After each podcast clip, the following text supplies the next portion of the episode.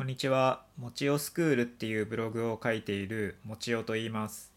えっ、と、今回は僕が中本圭也選手と試合をした時の思い出について話をします。えっ、と、皆さん、中本圭也選手って知ってますか？あの、今、中本鈴木っていうペアで、えーダブルフォワードで戦っていて、まあ、今、船水上松ペアに並ぶペアみたいな感じだと思うんですけど、まあ、その中本鈴木ペアの中本選手ですね。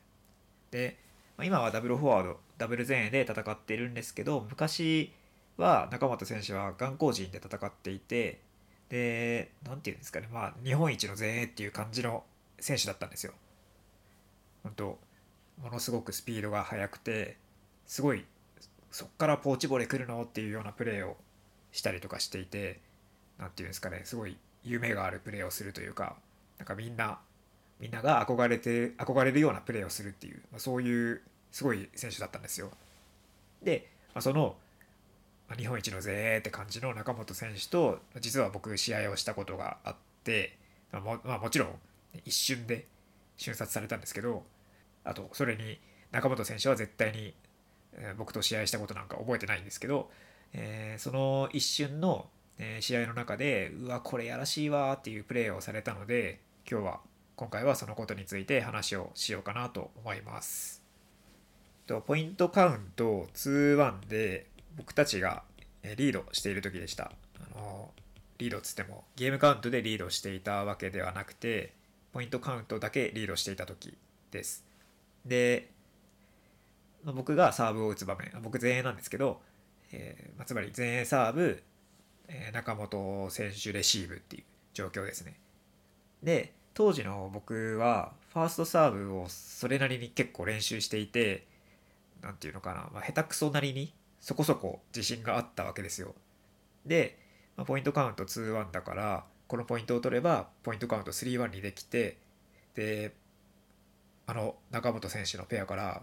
もしかするとゲームが取れるかもしれないっていう、まあ、そういう場面だったんですね。だから何としてもファーストサーブを入れたかったわけですよ。っていう思いで、え僕がファーストサーブを打ちました。で本当練習通りこの角に入る結構いいサーブを打ったんですよね。まあ中本選手からしたらそんないいサーブじゃなかったと思うんですけど、まあ、僕なりには結構いいサーブを打ったっていう感じでした。で、まあ、いくら中本選手と実力差があるとはいえこのファーストサーブを入れておけば、まあ、それなりに自分たちが有利になるなっていう、まあ、そういうサーブだったわけですよ。で実際サーブを打って中本選手がバックハンドで、まあ、ちょっと崩れた感じ、まあ、崩れたっていうかなんていうか横にちょっと動いて、えーまあ余裕がある感じではなかったわけですよ。でその様子をその見てで「おっしゃ!」って来たって思ったわけですよ。で僕はサーブを打ってサービスダッシュをすると。そしたら中本選手はレシーブを僕の方に打ってきたんですよね。しかも足元。で、まあ、ちょうどサービスダッシュをしている僕がネットよりも低い位置ローボレーで取らなきゃいけないようなボールが来てで、まあ攻め返せないわけですよ。せっかくいいサーブをいいファーストサーブを入れたのに足元の方にレシーブしてくるから攻め返せないわけですね。で結局こうつなぐローボレーをしなきゃいけないと。でそのローボレーなんかミスった気がするんですけどあちょっとあんま覚えてないんですけど、まあとにかく、えーなんでこれ覚えてるかっていうと、えー僕が打った渾身のナイスサーブが見事に無効化されたっていうこと。だからよく覚えてるんですよね。ナイスサーブによってこんな角に入るナイスサーブを打っ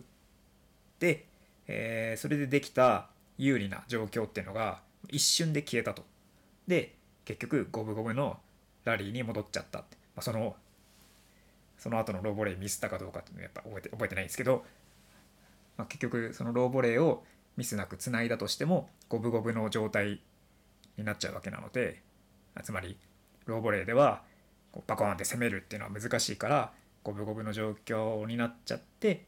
でそうすると結局中本選手のペアの方が当然うまいわけですのでまあ、ポイントが取れないっていうってことです。まあ、すごい何て言うんですかねそういやらしいプレーするなって当時思ったんですよね。まあ、だからすごい覚えてます。でこれ中本選手のプレーを生で見たりあと動画で見たりすると中本選手このプレー結構するんですよね。相手前衛がファーストサーブを入れる結構いいサーブを入れる。そしたら中本選手がそのサービスダッシュをしてる前衛の方に打つっていう。結構このプレーするんですよ。でで結局そのナイスサーブが無効化されるっていう。でまあなんでこの話したかっていうと攻められた時の対処法を考えておくっていうのが大事なんだなって思ったからなんですよ。え攻められた時に、えー、相手の方が有利攻められた時に相手の方が有利な状況になるわけですけどその相手が有利な状況のままだと結局苦しいからちょっとでも自分たちを有利、まあ、自分たちが有利にならなくともそのちょっとでもその五分五分の方に戻したいわけですよね。だからそういうそういうプレーを用意しておくことの重要性っていうんですかね。だからファーストサーブをバコンって入れられて普通に後衛の方にポーンってロブみたいな感じでレシーブ打つこともできると思うんですけど、まあ、それも大事だと思うんですけど一方でその攻められた時にそのサーブを無効化する、えーまあ、手段も考えておく、まあ、ということですね。まあね、言いたいこと伝わってますかねこの、まあ、攻撃された時にどう対処するのかっていうのを考えてでそれを練習しておくといいよっていう話ですね。っていうのを僕はその中本選手の、えレシーブから学びました。でちなみに、えー、中本選手がサーブでで僕がレシーブ前衛レシーブっていう、まあ、逆の状況があったんですけど、えー、その時に中本選手が、まあ、同じようにバコーンってサーブを打ってきました。でまあ、角に入る超いいサーブだったんですけどそのサーブむちゃくちゃ速くてで僕バックハンドで打ち返そうと思ったんですけどそのフレームにピンって当たってでボールがあっちの方に行っちゃってでよちょうど横に建物があってその屋根の上に乗っちゃうっていう。でみんなクスクスクスみたいなっていうことがありましたはい以上です。聞いてくださってありがとうございました。で僕もちおスクールっていうブログを書いています。でこのブログはソフトテニスのことや学校教育のことや社会科のことや勉強のことや生活改善に関することなど僕が今までに学んだことをひたすら好き勝手書いているブログです。もしよかったらもちおスクールって検索をしてブログを読んでみてください。あとソフトテニス競技者育成裏プログラムっていう活動もしていますでこれはソフトテニス指導の勉強をしたいけど忙しくて時間が取れないっていう指導者の方々に向けてソフトテニス指導に関する情報を毎日お届けするっていう活動です。メンバー同士の交流も可能です。有料なんですけど、もしよかったらチェックしてみてくださると嬉しいです。